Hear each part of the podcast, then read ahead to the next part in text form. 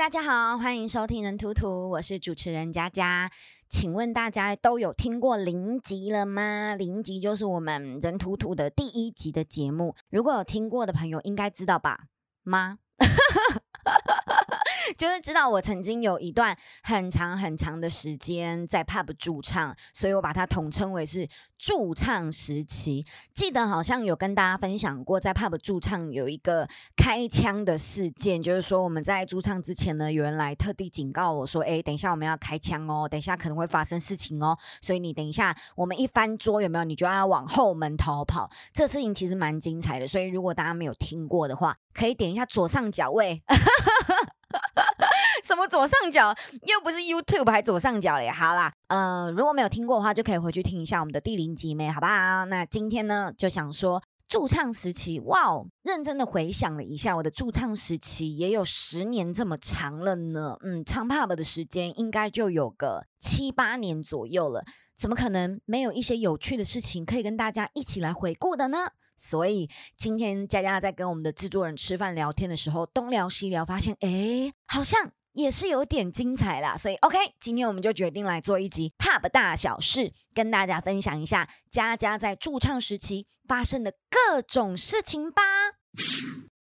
其实说到 pub 时期呢，真的距离我现在已经有一点久远了。我应该有个四五年左右的时间没有在 pub 驻唱了。可是因为驻唱的时间很长的关系，所以真的有很多的故事可以跟大家分享。说到 pub 驻唱呢，我觉得大家的第一个想法应该就是会觉得说，嗯，喝酒的地方会不会很混乱啊？然后觉得佳佳你自己是不是也很爱喝酒，所以才做这份工作？应该说不能否认，大家对于唱 pub 或者是 pub 这个地方多多少少都有一点既定的观念。就像我曾经有交过一个男朋友，他就觉得，哎，问我的工作是什么，然后那个时候我还没有在广播电台主持节目，所以还不是个广播 DJ 嘛，所以在介绍自己的职业的时候，就会说，哎，我是个驻唱歌手。他就说驻唱歌手是什么驻唱歌手，我就说，哦。专门跑一些活动，一开始我还不敢讲 pub 哦，就觉得好像在 pub 驻唱是怎么样很丢脸吗，还是怎么样？到最后他一直逼问之下，我才说哦，我是在 pub 驻唱这样。对，那总之呢，当时那一任男朋友的妈妈就觉得我是个不三不四的夜店女子，但我真的是要给大家一个，应该说我要帮我自己平反一下啦。我觉得我在 pub 驻唱呢，如果你曾经在我的 pub 驻唱时期有加入我的生活，呃，也许你有到我的驻唱 pub 来来听我唱歌的朋友们，应该都知道，其实我是不喝酒的。对我是近几年才觉得，哎，年纪有了之后。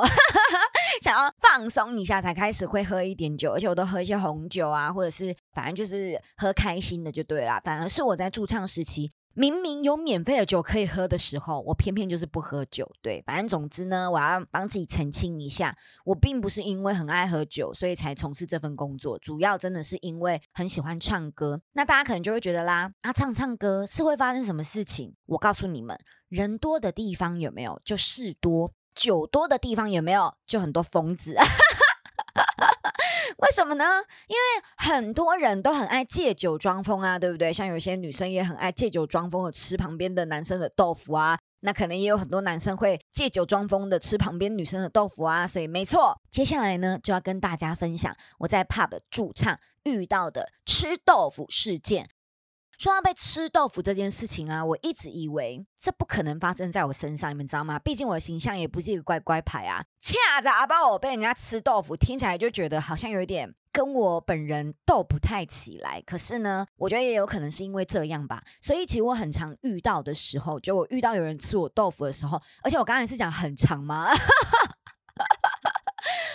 很长啦，但就是有时候遇到一些哎。是不是被吃豆腐了？哎，他是不是在暗示我些什么？哎，就是有一些那种可能性暗示啊，或者是那种上下打量啊，或者是真的哎，像这次的事件真的被遇到了被吃豆腐的这个事情的时候，我就突然觉得自己会第一时间不知道要怎么反应，甚至是有一点呆愣在原地的这种状况，就会想说我是谁？我在哪？发生什么事？他在干嘛？我是被吃豆腐了吗？第一反应。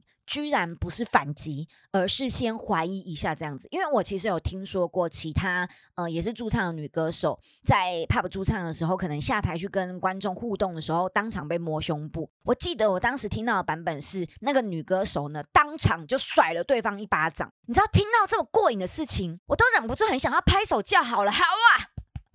真的超想拍手的，拜托制作人给我一点拍手的音效。我就会反思一下，就觉得说，为什么我被吃豆腐的时候会愣在原地，不知道要怎么办呢？我觉得我自己好像反应太慢了，我好像回想起来自己吃豆腐的过程都是别人帮我出气，我反而就是愣在原地，不知道该怎么办，这样子，可恶！我真的也好想要在被吃豆腐的时候 send 他们脆配哦，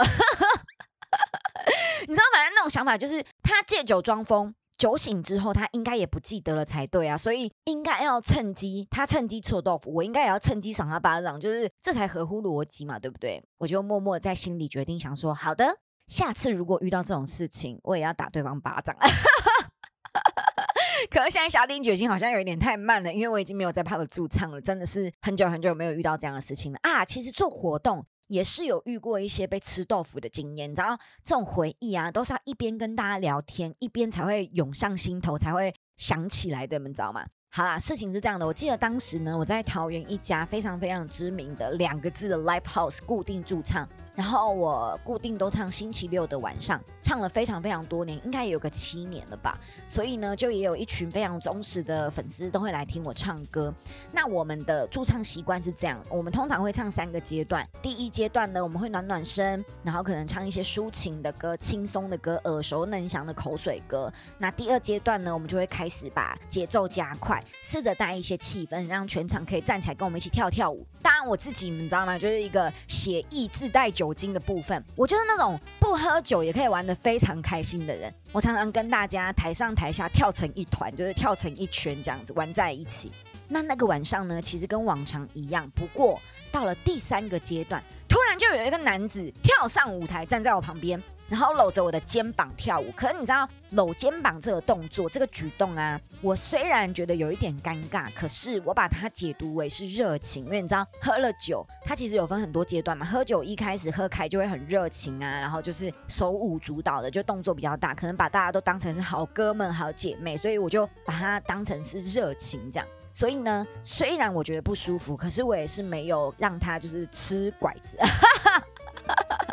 就没有有一些太激烈的反应，我只是就是想尽办法想说扭看看身体啊，然后换个角度啊，看有没有办法支开他放在我肩膀上面的手。结果呢，这个家伙变本加厉，居然无视我礼貌的闪躲，继续把手放在我的肩膀上，而且还慢慢的哦，就把手从肩膀慢慢的跑到我的背，然后再从我的背慢慢慢慢的往下滑，接着居然就把他的手放在我的屁股上了。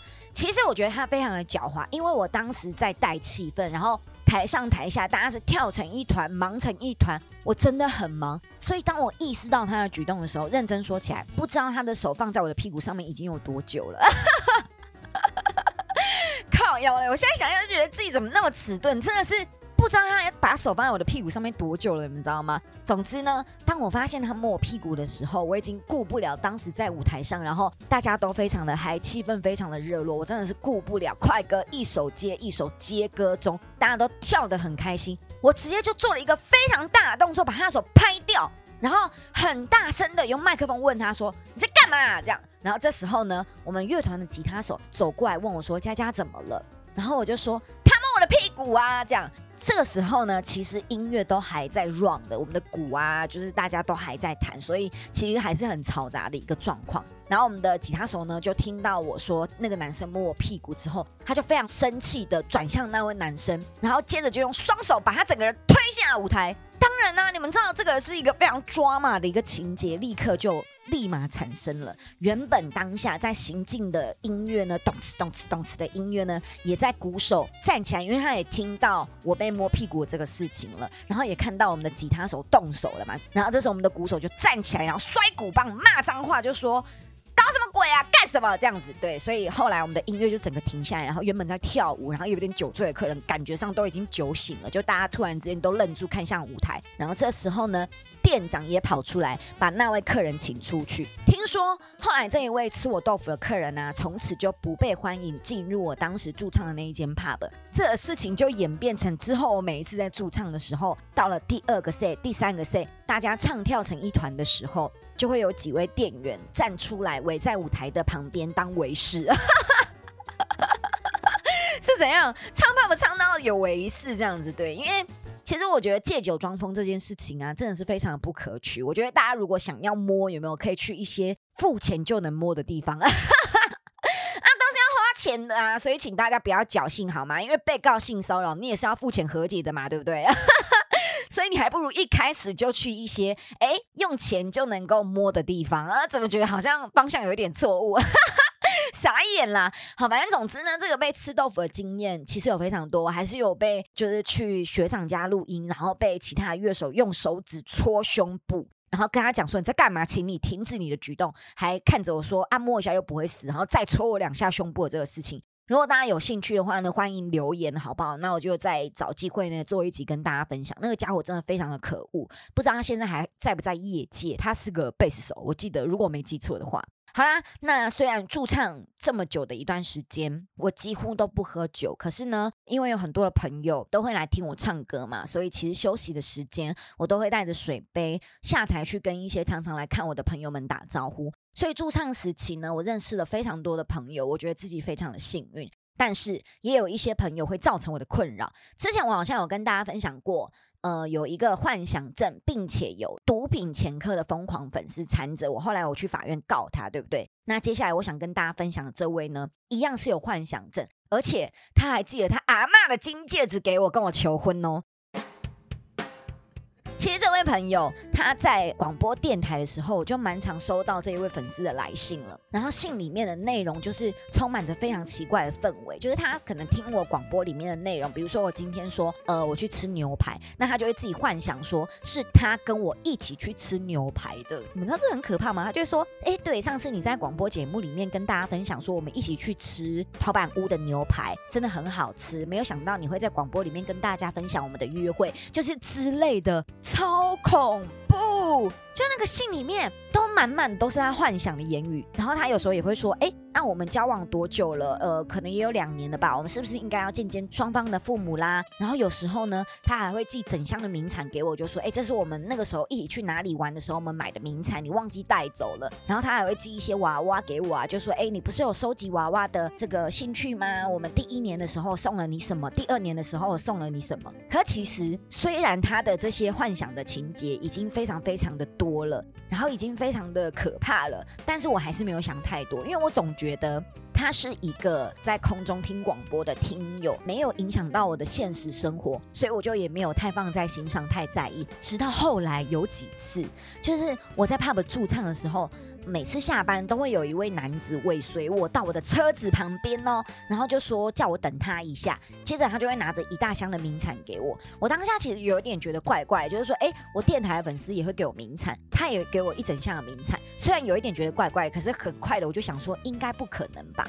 因为其实我那个时候在 pub 驻唱的时候，托大家的福，我真的也是很常驻唱结束的时候都会大包小包的带着各种的名产食物回家，所以我真的就是没有想太多，因为。一直以来，大家都非常的疼我，然后很照顾我。去哪里玩啊，都会带名产回来给我吃。甚至可能看到我 Facebook 或者是 IG 说想吃什么啊，想玩什么啊，有什么喜欢的啊。像那阵子之前我在驻唱的时候，不管是肯德基还是麦当劳，都很流行，就是说不知道是几点还是满多少钱可以消费加价换购 Hello Kitty 有没有？对，那一阵子我疯狂的迷恋 Hello Kitty，所以呢，大家就会帮我收集 Hello Kitty 来送我。所以其实我真的没有想太多，没有把这个粉丝呢。跟那个变态联想在一起，一直直到有一年我生日，然后这个广播的粉丝呢寄了一只很大很大很大超大只的 Hello Kitty 给我，还有他阿妈的金戒指，然后上面就说。宝贝，我们已经交往一阵子了啊，双方父母也见过面了，我们是不是该结婚了呢？这样，然后我就整个吓傻。你知道，对于这件事情，我一直以来都没有回复他。后来，我就在我的粉砖上收到了他的私讯，说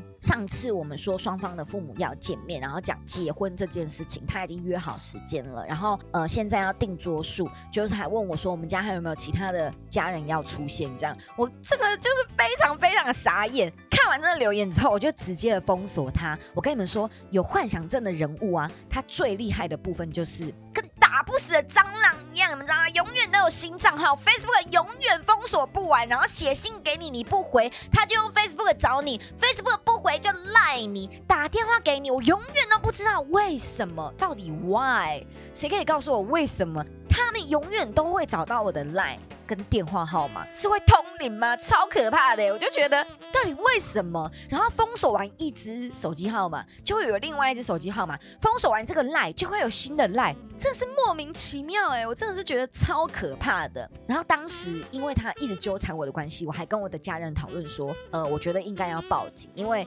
寄金戒指给我这件事情，我也觉得很困扰。因为那因为那金戒指，我难道是要丢掉吗？因为它毕竟还是个金子。那所以虽然我不知道它是不是真的金戒指，或者是是不是纯金的，但总之我就是觉得非常的可怕。然后我也不知道要怎么处理，就是他阿妈的金戒指。但总之我那时候就有去警察局报案备案了一下，这样子。好，然后接着呢，更可怕的事情就来了。有一天，你们还记得前面我提到说有一个常常来 pub 听我唱歌的男生吗？这个男生呢，他常常一个人来听我驻唱。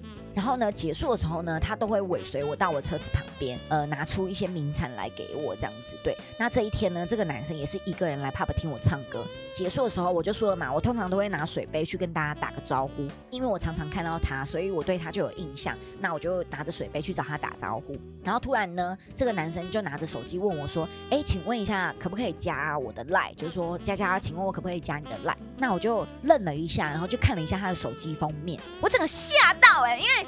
他的手机封面居然是那个在广播电台里面的变态粉丝送我的大型 Hello Kitty。为什么我会吓到呢？因为他送我那个 Hello Kitty，手上就有拿着他阿妈那个金戒指，我不知道是定做还是他特别设计的怎么样，反正总之就是有握着那个阿妈金戒指的那个盒子，所以不可能是别的 Hello Kitty，也不可能是刚好凑巧他有那一只 Hello Kitty，根本那个 Hello Kitty 就是他送我的，你知道吗？我当下就把他跟那个变态粉丝连接在一起，就想说：天啊，他们居然是同一个人！我整个在跟他讲话的时候就吓到结巴，愣在原地，然后站在一旁的店长。可能有看到，觉得我好像有点怪怪的这样子。我真的不得不说，这个店长他的名字叫做 Paul 保罗。我的驻唱时期啊，要是没有你，我该怎么办呢？因为他站在旁边看到我很慌张，就站出来问我说：“佳佳你怎么了？”然后我就简短的跟他说他是变态。然后店长就没有多问的，直接就相信我，然后帮我阻挡那位男生，挡在我跟那个男生的中间，然后护送我回乐团的休息室。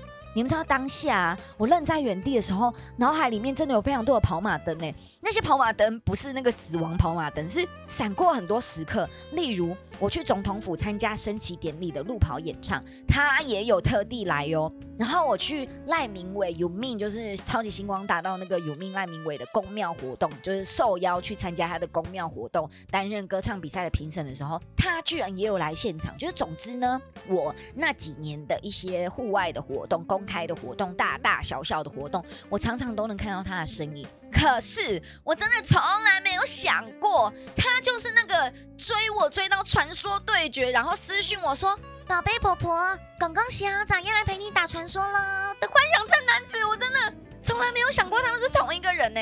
而且这类人呢，就是你不管怎么跟他们解释，你不管怎么说。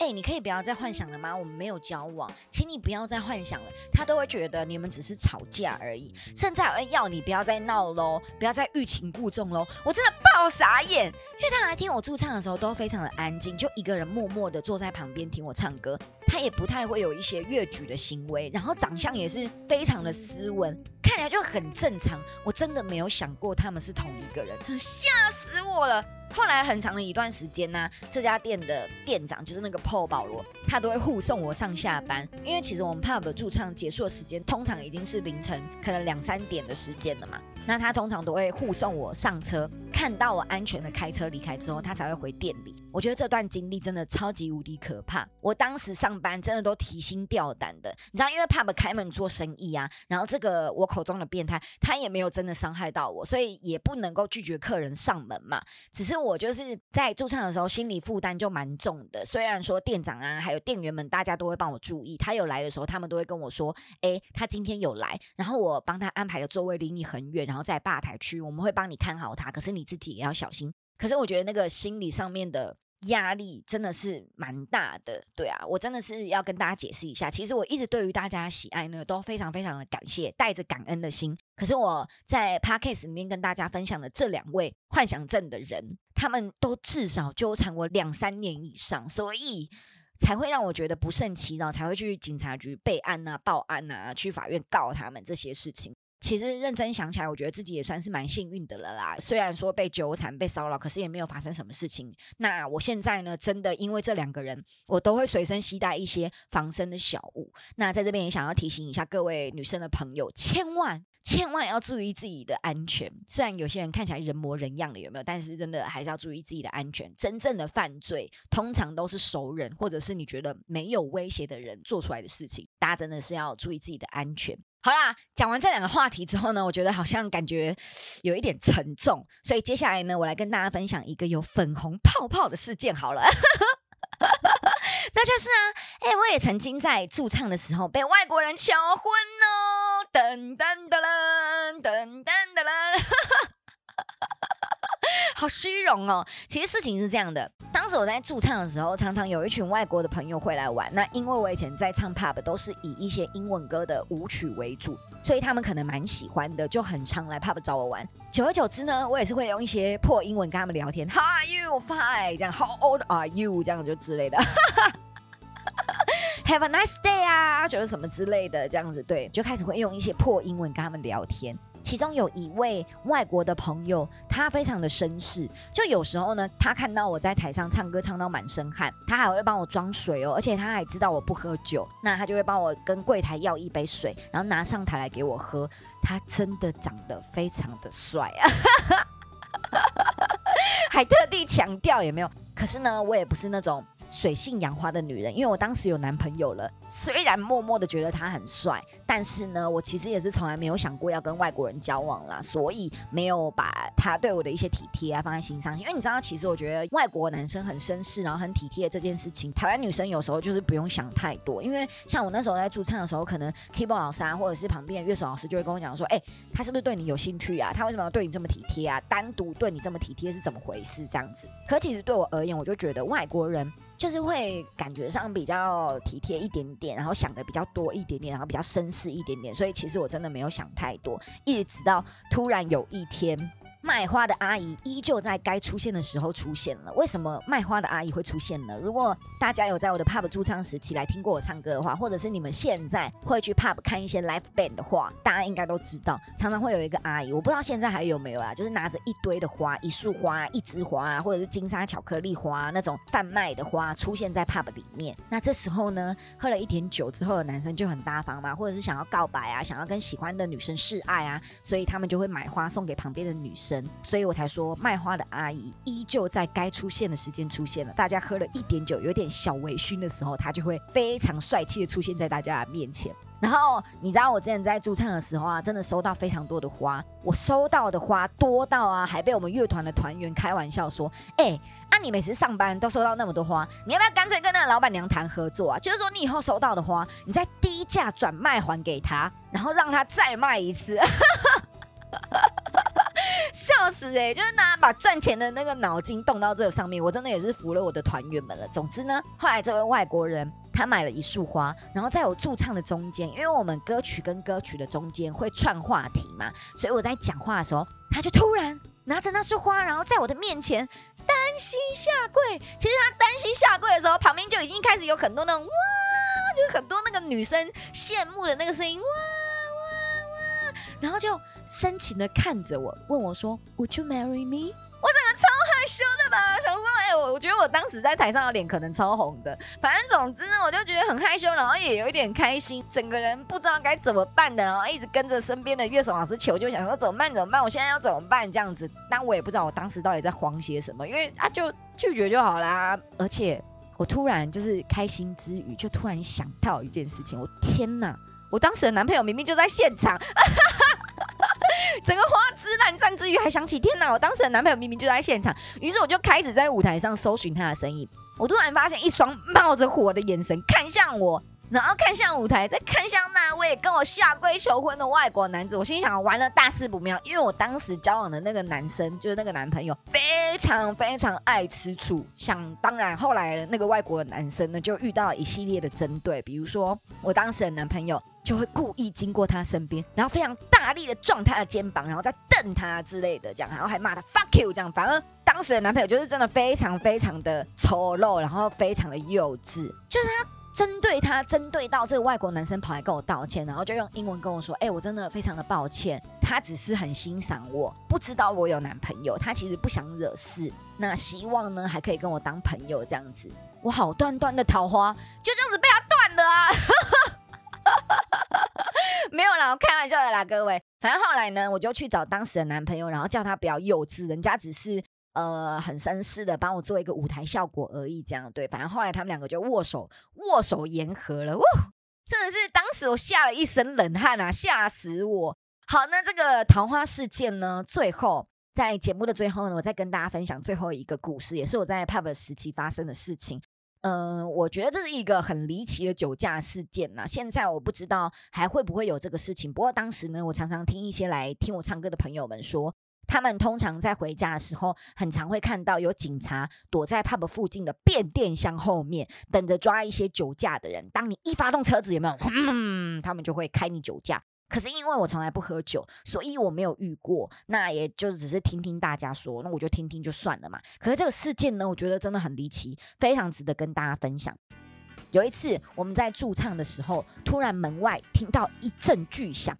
台下的人呢，就通通开始骚动，往门外移动，这样子。那我站在舞台上唱歌，虽然是个好奇宝宝，可是也不敢轻举妄动啊。我总不可能抛下舞台，然后不唱歌，叫老师们说：“等一下，等一下，不要唱，不要唱，我们跟着大家去凑热闹嘛，对不对？”对，所以即使我非常的好奇，可是也不能抛下舞台，所以还是继续在舞台上面唱歌给大家听。可是呢，我就眼睁睁的在舞台上看着所有的人，几乎一半的人哦，全部都往门外移动。那我不能动，真的觉得非常的失落，很想凑热闹，有没有？就很像三姑六婆，很想凑热闹。后来到了一个阶段之后，休息的时间，当时我就立刻手刀秒秒冲出去外面，想说发生什么事，我真的很想知道。这样，我出去的时候呢，就听到了救护车的声音，有救护车开来了，我们当时驻唱的 pub 门口了，然后还有一个男生。被警察上了手铐，然后左边一个，右边一个靠着他，就是有点勾着架着他这个样子。然后旁边呢还有一个女生，哭到一直喘气，一直喘气。这样，这个女生后来还被送上救护车。我当时就很纳闷呢，想说啊，这是什么情形？为什么那个男生要被上手铐，要被两个警察架住？然后为什么那个女生要被送上救护车？后来有一个呃来听我们驻唱的朋友就跟我讲说啊，因为这个男生呢，他把他的车停在外面的车道上，车道上哦，注意。车道上，而且他没有熄火。然后有一个阿姨呢，可能是做夜班刚下班，恍神的骑着她的摩托车，可能就是意识不清楚的，可能想睡觉打瞌睡的，就没有减速的，直接冲撞了他的车子。于是呢，就是我们刚才在台上驻唱的时候听到的门外那一声巨响嘛，对不对？那后来呢，这个因为出了车祸，大家都出去看，所以店家也帮忙报警了。那当然，警察就来了嘛。来了之后就找车主啊，找到车主之后呢，因为他的车子停在路中间车道上嘛，然后又没有熄火，所以他就被酒测了，好像是有跟店家调了监视器之类的，就发现他的车子其实没有熄火。那想当然，他可能不服取缔，所以就有跟警察大小声吵架，就说他只是暂停一下，就我只是暂停一下，继续派我找朋友啊，我又没有开车，为什么要酒测？反正就是之类的，就有一点叫嚣。因为其实我们后期在唱歌的时候，还是有听到外面有一些。声响这样，虽然说音乐很大声哦，可是还是听得到外面有一些吵架的声音。所以呢，可能这个被酒测这个男生就被上手铐，这个男生有跟警察大小声。这部分我其实也不清楚法规啦，是不是你把车子停在车道上面，然后你没有熄火，那警察就可以酒测你，因为你这样就还是算酒驾。那我真的也是不懂法规，所以欢迎懂的朋友可以留言跟我们分享。反正总之呢，当时他旁边的女朋友看到这个就是自己的男朋友被上了手铐，然后整个被架住，他就整。个崩溃啊，然后就一直大哭，一直大哭，然后乱吼乱叫，就哭到气喘病发作。所以这对情侣因为一时的侥幸，一个被上了手铐，架上警车，一个哭到坐救护车送医院，真的是非常的凄惨。这个客人呢，因为我们不认识他，所以就也没有再做后续的追踪了。不过这件事情也让我印象非常的深刻，因为这个故事就告诉我们呢。很多事情不要想着自己方便一下下而已，没关系，因为一时的方便，真的也很可能会造成很多无法挽回的事情哦。所以做任何事情之前，希望大家都能够先想一想喽。跟大家一起回顾完这些故事之后呢，我真的只能说，我以后再也不敢随便把车停在路边了啦。我也是那种会侥幸的人，有时候就想说，啊，我只是买个咸水机停一下，应该没关系吧？啊，我只是拿个东西停一下，没关系吧？其实真的。如果运气不好的话，真的就是有关系的，而且是会造成别人的一些危险的。所以希望大家做很多事之前，不要先想着自己的方便，也要多想想别人哦。好的，今天的节目就到这边啦。最后还是要来个温暖的行动呼吁：如果喜欢我们的节目，请在 Apple Podcast 上帮我们五星吹捧、订阅，并且分享给你的好朋友。对于节目内容，如果有感想，或者你也有类似的经验，欢迎留言参与讨论。当然，如果心有余力，也请大家赞助人图图三百五百，都是对我们的支持跟鼓励哦。谢谢大家。大家收听，我们下集再见，拜拜。